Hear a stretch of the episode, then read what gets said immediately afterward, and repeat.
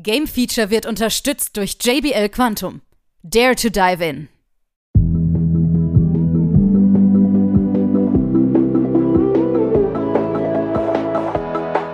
Nun folgt das Game Feature Test Center mit einem brandneuen Spieletest für euch.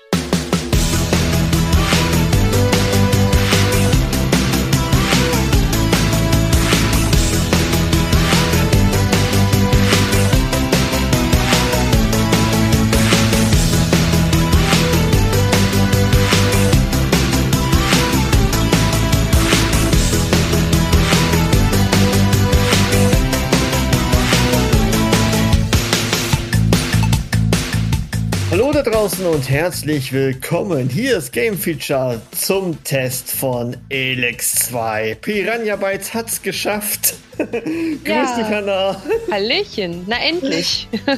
Mit Ich hab lang dir gewartet. Genau, Elex 2 oder wir haben schon am Vorfeld geklärt, es sind sehr viele Parallelen zu Elden Ring da. Ja, zumindest was das Kampfsystem und so ein bisschen Richtig. angeht, ne? Und die, Richtig. die Welt, ja. Ja, Oh, aber ja. wir wollen jetzt erstmal von dir hören. Ich meine, du hast auch Elix 1 äh, verschlungen, du hast Risen verschlungen, du hast Gothic verschlungen. Ähm, ich glaube, eine bessere Testerin konnten wir jetzt nicht finden. Ja, will ich auch sagen. Eigenlob. Zumindest So. im Team bei uns. Genau, richtig. Aber ich kenn's ja auch. äh, Ich bin ja auch großer Gothic-Fan gewesen. Risen. Ich muss sagen, Elix war mir ein bisschen immer so Sci-Fi in dem Bereich. Das Hm, hat bei mir nicht gefunkt, muss ich Okay. ganz klar zugeben. hm. Ähm, aber gut, ähm, du hast ja Elix 1 auch schon gesuchtet und jetzt Elix 2. Ähm, Die Frage ist, muss man jetzt am Anfang Elix 1 gespielt haben oder sollte man? Mm, Man muss nicht, auf gar keinen Fall. Ähm, man sollte schon, weil man dann natürlich äh, viele Charaktere und so, ähm, Ja. ja. die Story, also vieles einfach wiedererkennt. Man bekommt natürlich eine kleine Zusammenfassung am Anfang und ähm, es geht natürlich auch weiter, ähm, quasi so ein paar Jahre nach den Ereignissen von Teil 1. Ähm, also Jax lebt jetzt alleine in seiner Hütte, als auf einmal so, ja, so eine Art Meteorit oder sowas einschlägt und seine Hütte komplett zerstört. Ne, man wacht dann auch irgendwann wieder auf so und hat nichts mehr. Es ist quasi so, dadurch haben sie diesen Neustart so ein bisschen geregelt, ne, dass man Diese bewusstlos Parallelen, war. ne? Ja, also man war halt bewusstlos eine Zeit lang, hat, ne, dadurch fängt man jetzt quasi in Teil 1 mit dem gleichen Charakter wieder so ein bisschen bei Null an. Wer bist du denn? Ja, aber natürlich, natürlich kennen ihn alle, ne? Beziehungsweise nicht alle, aber viele Ja. kennen ihn schon. Ähm, man selber erkennt auch einige Charaktere wieder. Auch so nach und nach in den Städten trifft man mal den einen oder anderen, den man schon mal gesehen hat. Das Mhm. ist tats- tatsächlich ganz gut, wenn man Teil 1 gespielt hat. Okay, gut. Und dann äh, baut man sich seinen Charakter wieder zusammen ähm, im freien Charaktersystem oder wie muss man das vorstellen? Ja, das ist tatsächlich wie in Teil 1. Mm, Oder wie auch, sagen wir mal, in den anderen Piranha Bytes Spielen hat man wieder dieses zweigeteilte Level-System, dass man auf einer Seite Attributspunkte kriegt, äh, die man dann in Stärke, Geschick, Ausdauer und so reinpacken kann. Und auf der anderen Seite wieder diese Lernpunkte. Und diese Lernpunkte, mit denen kann man dann eben neue Fähigkeiten bei, bei den Händlern kaufen ne, bewusst kaufen, weil man muss dafür auch Geld ausgeben und man muss auch erstmal diese Händler, ähm, diese, ja, Lehrer sind es ja in dem Fall, muss man erstmal ja auch finden. Mhm. Und man muss dafür auch jeweils immer einen gewissen Attributswert schon haben, um eine ähm, neue Fähigkeit lernen zu können.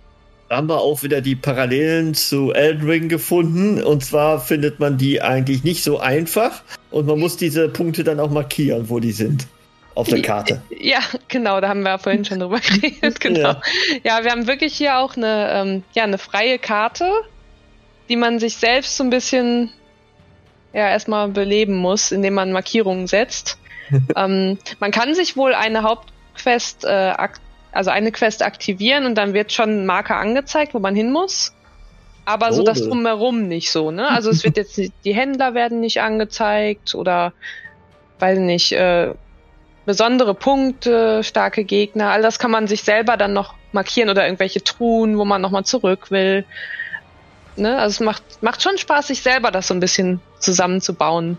Ja, und jetzt kommen wir, glaube ich, zu einer ganz tollen Besonderheit bei Elix 2, weil wir kennen ja doch diese Geschichte mit, wir haben ein Jetpack mhm. und dieses Mal fliegen wir auch vorwärts. Ja, nicht nur hoch und runter, ne? Aber man muss dazu sagen, das kann man nicht von Anfang an. Ja. Ne? Man muss diesen Jetpack erst im Laufe der Zeit ausbauen und das dauert. Also wir können nicht direkt losfliegen. Gut. Also erst am, am, Anfang so ein paar Sprünge oder so. Ja, am Anfang ist er im Prinzip so wie in Teil 1. Da kann man so ein bisschen hoch und runter schweben, aber nicht wirklich lange. Ja, geht der Tank schnell zur Neige. Genau. Und man kann aber alles ausbauen an dem, an dem Jetpack.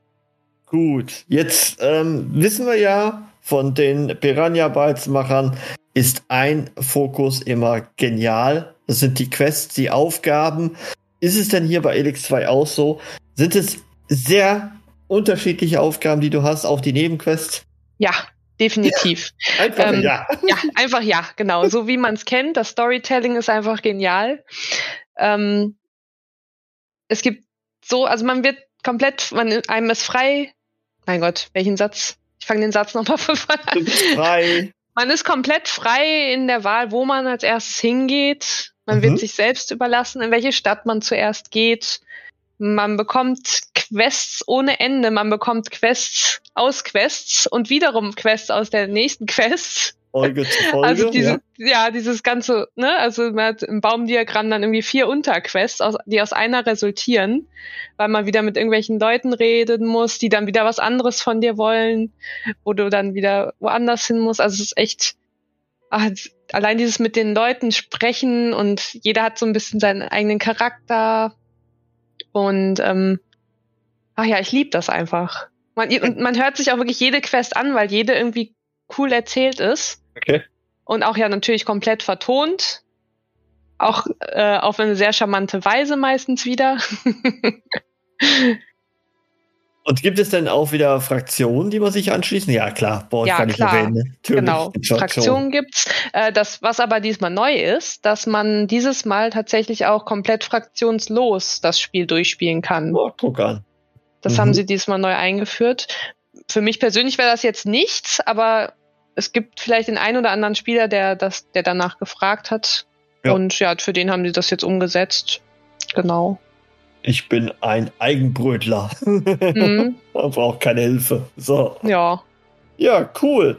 Und äh, ich brauche ja nicht darüber erwähnen, lange, lange Spielzeit, was man ja auch so von Elix, Risen etc. Gothic kennt. Oh ja, ja sehr also lange Spielzeit. Sehr mhm. viele Möglichkeiten, verschiedene Enden. Mhm. Genau. Mhm. Alle Entscheidungen haben, äh, nicht alle, aber viele Entscheidungen haben natürlich wieder Konsequenzen. Man kann mhm. ähm, die Quests auf verschiedene Arten lösen. Ähm, sei es jetzt irgendwie durch Leute bestechen oder durch den aggressiven Weg oder einfach durchs Reden. Ähm, das hat man so oft, dass man einfach äh, nicht, dass man nicht einen Weg vorgegeben kriegt, einfach, ne, wie man jetzt etwas löst. Genau. Aber Jetzt müssen wir auch mal ein bisschen die Kehrseite der Medaille sehen. Wir haben natürlich eine Grafik-Engine. Wir wissen das ja, auch Risen war so ein bisschen angetaucht, angehaucht mhm. oder verstaubt, sagen wir mal. Und Elix ist ja auch nicht so das Glanzlicht der Engine gewesen, baut aber jetzt hier wieder drauf auf, auf diese Engine. Wie ist denn ja. die Grafik? Äh, ist sicherlich zweierlei, ne? Also von der Gestaltung bestimmt gut. Aber ja, ja, genau. Ne, mhm. die Engine technisch, selbst ja. technisch gibt mhm. nicht gerade viel her. Ja, das merkt man tatsächlich schon, dass es wirklich technisch so ein bisschen angestaubt wirkt. Ja, ähm, ja auch, also ich habe es auf der PS5 halt jetzt gespielt. Ähm, selbst da hat man auch hier gelegentliche Ruckler oder auch so, dass die, wenn man Dialog hat, die Leute so da durchrennen und ineinander hängen bleiben, sowas, also ne? Bugs, hat man genau. auch. Mhm. Kleine Bugs. Also man merkt schon so ein bisschen, dass die die Technik da schon, ja, nicht das Neueste vom Neuen ist. Gut. Aber, aber, aber ein bisschen, ein bisschen macht das auch den Charme des Spiels aus. Irgendwie schon, ne? Also sie sind ja. der Serie doch recht treu. Ja. Und, und, da muss man ja sagen, wir haben ja gesagt, Stimmen sind super, ne? Also Synchronstimmen. Mhm. Und gleichzeitig die Musik ist auch wieder toll, ne? Oh ja, definitiv, ja. Ja. Kann man nicht anders sagen. Cool. Gibt es denn sonst was, was wir jetzt vergessen haben zu erwähnen? Ich meine, äh, ich brauche dir, glaube ich, nicht zu sagen, sammeln kannst du ganz viel, ne? Oh ja, looten und leveln, sage ich nur. looten und leveln. ähm, ich würde noch sagen, dass es vielleicht nicht unbedingt für jedermann was ist, okay. weil es äh, auch wirklich mh, mm, vom Gameplay her schwer. Ja, aus ne, es kommt aus einer anderen Generation, würde ich sagen. Wenn man jetzt wirklich noch nie so ein Piranha Bytes Spiel gespielt hat, ähm, genau, ja. der Einstieg ist ziemlich hart und auch so dieses, dass man nicht so richtig weiß, wo man hingehen muss und es hat ein relativ langsames Tempo, man, man levelt relativ langsam. Ähm, ja, das ah. muss man vorher wissen, ne? worauf man sich da einlässt. Und levels langsam, dann hast du Elden Ring noch nicht gespielt. Machen wir da wieder eine Parallele. ja, definitiv. Aber wir sollten aufhören, das zu vergleichen. Ja, ja. Ähm, wir wissen allerdings auch, die Kämpfe, die könnten schon sehr, sehr fummelig sein. Hier ist es wahrscheinlich auch so, ne? Ja, ja, genau. Also gerade so am Anfang, wenn man so einfach mal drauf losläuft und auf einmal steht da so ein Riesenmonster vor dir. Dann nimmst du erstmal die Beine in die Hand. Ja. Beziehungsweise man versucht es einmal und wird dann mit einem One-Hit äh, getötet und beim nächsten Laden versucht man es dann nicht mehr, sondern schleicht drumrum. ja, Auch hier ich, wieder. Ne? Ich nenne ich nenn nicht über den anderen Titel da. Komisch, dass sie auch fast parallel rausgekommen sind. Merkwürdig alles hier. ja, gut. Aber großen und Ganzen, ich muss dir das ja nicht sagen. Du bist ein Fangirl der ersten Stunde. Ich hat Piranha bald sofort gecached, aber ich denke mal, du kannst den größten Teil, auch wenn du sagst, äh, nicht für jedermann, äh, sicherlich sagen, dass es schon ein gutes Spielprinzip ist, ja, oder? Definitiv, ja. Ja. Und ich, was äh, gibst du dann? Genau, ich gebe dem Ganzen dann 83 Prozent insgesamt. Boah. Gut, solide und für Rollenspielfans sicherlich interessant, oder? Auf jeden Fall, ja. Oh, mit Ecken und Kanten muss man es nehmen. Mhm. Aber äh, wir haben es doch alle lieb gelernt, auch in den vergangenen Jahren. Das muss man einfach so sagen. Und jetzt kann man Superman oh, ja. fliegen. Ja. Aber ich muss echt sagen, ich habe jetzt in letzter Zeit lange nicht ein Spiel gehabt, was mich so krass wieder bei Laune ge gehalten hat, sodass ich es auch wirklich durchspielen will. Du willst ja. es? Ja, und okay. das dauert der, der Wille ist da. Ja, es wird dauern, dich, aber ich werde ich es durchspielen. In, in, mehreren Jahren sprechen wir uns wieder. genau. Das Shame of Games. Nein, ich schaff das. Okay. Ich glaube nicht. Gut, alles klar. Gut, dann bedanke ich mich bei dir und äh, ja, dann spiel mal ein bisschen weiter. Sonst schaffst du es ja. ja nie. ja, auf jeden Fall. Okay, tschüss. Bis dann.